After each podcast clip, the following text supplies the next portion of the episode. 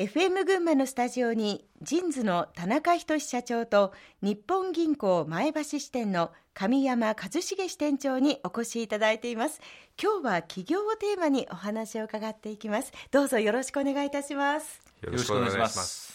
田中社長が54歳で神山支店長が50歳ということでほぼ同世代のお二人なんですけれどもこれまでにお話になる機会というのはありました？はい。県内のいろいろな場でお会いすることは多いです。あそうですか。まあ、もともあの田中社長はもう人気者ですのですね。私がなかなか近づいていくことがいやいやとんでもないです。まあ、そこで一度ですね、えー、あのまとまった時間を頂戴して、はい。まあ、いろんなお話を伺ったりっていうふうなことを、まあ、していただいたそうですね、えー、いろいろとお話をさせていただく機会もありました。それぞれの第一印象はいかがでした私はもうあれですああやっぱりエリートの方は違うなという感じがしましたね。何をしてます？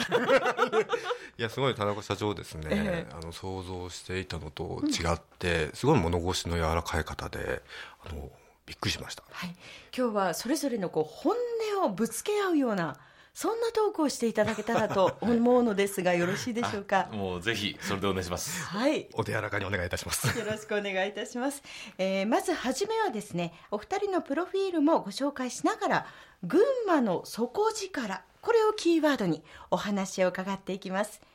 年齢順でいきます。田中社長は前橋市のご出身で、地元の信用金庫勤務などを経て、服飾雑貨の卸製造業を創業。その後、メガネ業界で成功を収めて、海外にも進出しています。また、起業家の発掘を目指すイベント、群馬イノベーションアワードを開催するなど、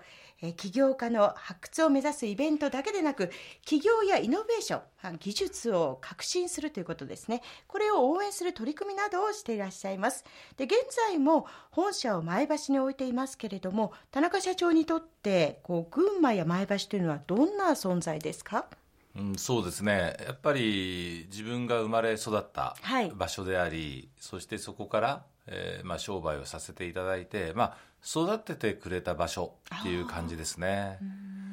で神山支店長なんですけれども東京都のご出身で東京大学を卒業後日本銀行に入行。企画局政策企画課長金融機構局総務課長を歴任しておととし2015年に前橋支店長に就任しました。アメリカのコロンビア大学客員研究員の経験も終わりとのことです。え東京からいらっしゃった神山支店長から見た群馬の印象というのはいかがですか？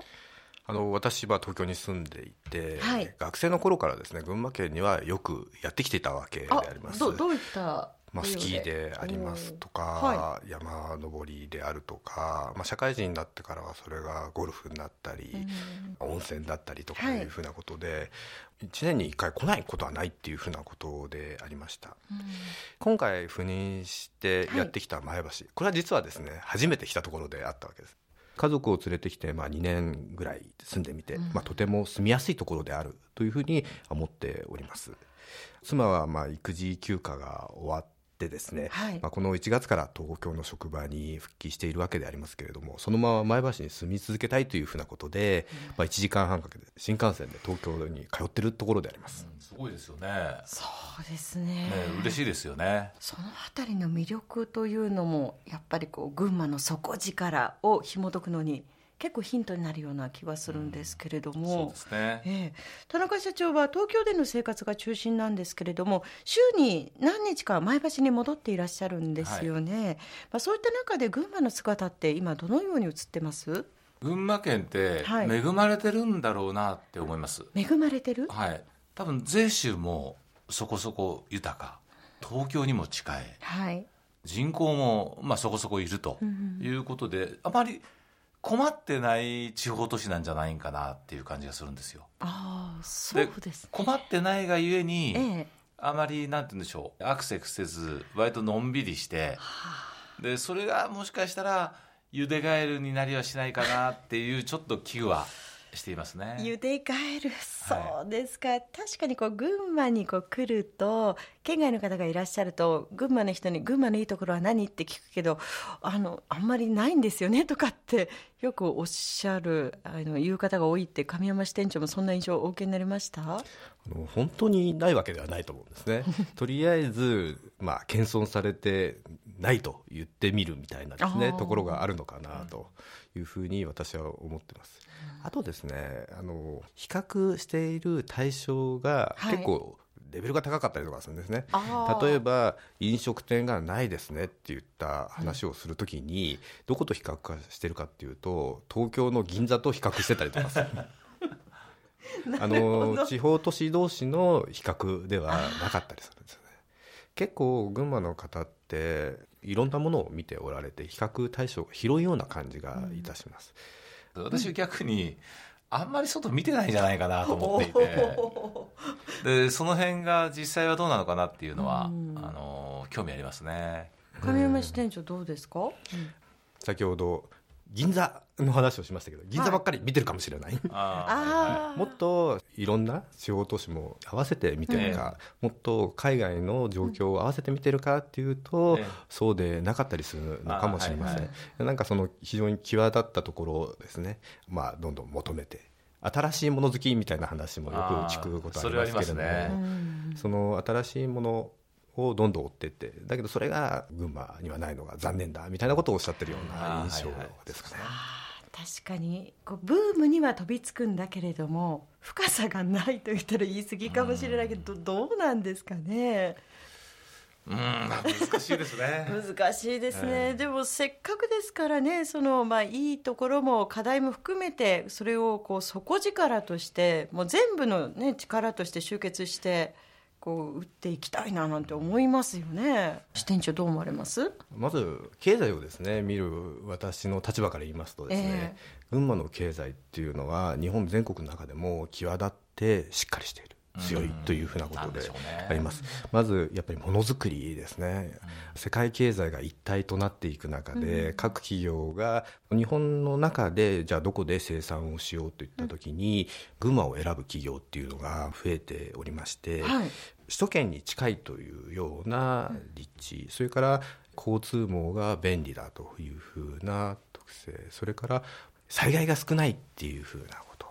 れはやっぱりあのものづくりを行う企業にとってはですね非常に重要なことで静かな動きとして、はい、あの群馬県にですね企業がどんどん集まってきているっていう動きがあります。そういう意味で潜在力がやっぱ高いんでしょうね。そうですね。はい、恵まれてますよね。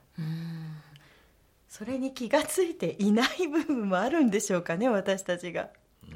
まあ、あの10年前20年前っていうふうなことでいくとですね、まあ、最初とにかく海外みたいな感じが多かったのでその中で少しあの群馬っていうのは目立たないような状況がありましたけど、まあ、今海外も含めてあの最適な生産を考えるという中で、群馬が見直されてきているっていうような感じでありまして、まあ、私これはあの群馬の逆襲みたいな感じで言っているんですけれども今の動きというのは非常に力強い動きだと思っています。その他の例えば強みであったり弱みそういったところどのように捉えていらっしゃいますか？群馬の経済ということではものづくり製造業というふうなことで、まあ、非常に強いというふうなことはまあ誰にも異論がないところだと思うんですけれども、えはい、製造業だけではなくてですねあの非製造業においても、まあ、かなりいい動きがあるなというふうなことであります、はい、まあ、例えば県内に本社のある企業の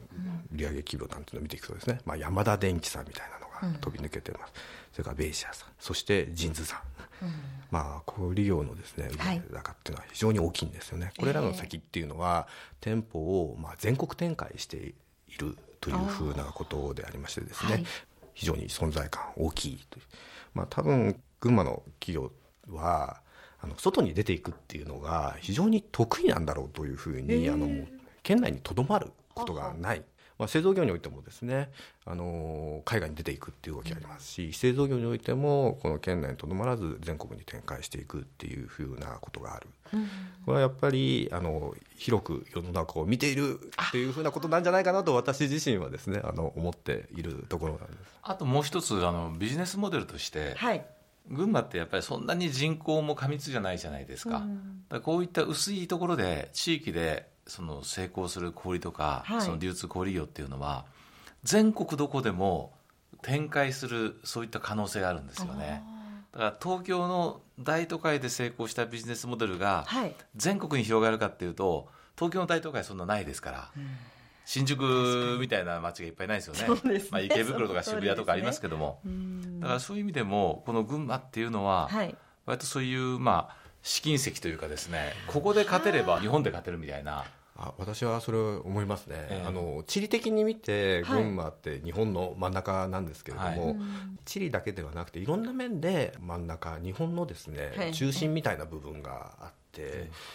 東京っていうのはそこから少し外れてるんですよね。だからそこで成功したことが全国に展開できるわけではない、だけども群馬で成功したこと群馬中心ですから全国に展開できるっていうふうなことなんじゃないかなっていうふうに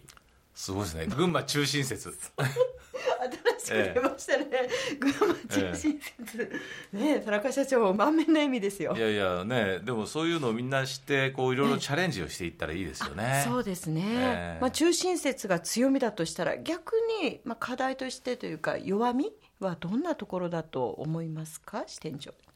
まあ、今ですねいろいろ際立っていくっていうことも重要ですので、うん、まあ、あんまり平均っていうふうなことを、うん、まあ、企業としてはですね追い求められない部分はありますよね。あの何が先端でまあ、その先端というのはこれからの中心になっていくわけですけど、うんうん、それをしっかりと見極めてビジネスにしていく、うん、これは群馬にいるからできるって話ではなくて、はい、ここの企業を志す人が一生懸命考えなきゃいけないことのような気がいたします。あの経営者の気質としてはどうですか？うん。やっぱりあのオープンな感じあの自分の力だけじゃなくて人の力をですねあの取り込んでいくような感じっていうのが多いかなというあの群馬県で結構あの地場の企業で、はい、だとすると群馬県出身の方がトップにいるかなと思ったりとかすると結構そうじゃなくて、はい、他県の方が中でですね偉くなって社長になってるっていうふうなこともあったりとかしてそこら辺もやっぱりあのオープンな感じ開放的な感じっていうのを印象として受けています。ここで一旦ですね皆様には曲をお届けしたいと思います、えー、今日はお二人からそれぞれ今好きな曲というので選んでいただいております。まず1曲目は神山支店長に選んでいただきました曲をお届けしたいと思います。あのいろいろ悩んだんですけれども、はい、まあ、やはりあの群馬のですねアーティストの曲をお願いしようと思いまして。で群馬のバンドというとボーイ爆竹。そして最近はあのバックナンバーだというふうなこと。を。ただあの田中社長にお会いしてですねバックナンバーのあの失恋の曲ってわけにもいきませんので 電車の窓からにあのいたしました。故郷を離れる切なさを歌った曲なんです。とてもいい曲なので聴いていただければと思います。それではお届けいたします。バックナンバーで電車の窓から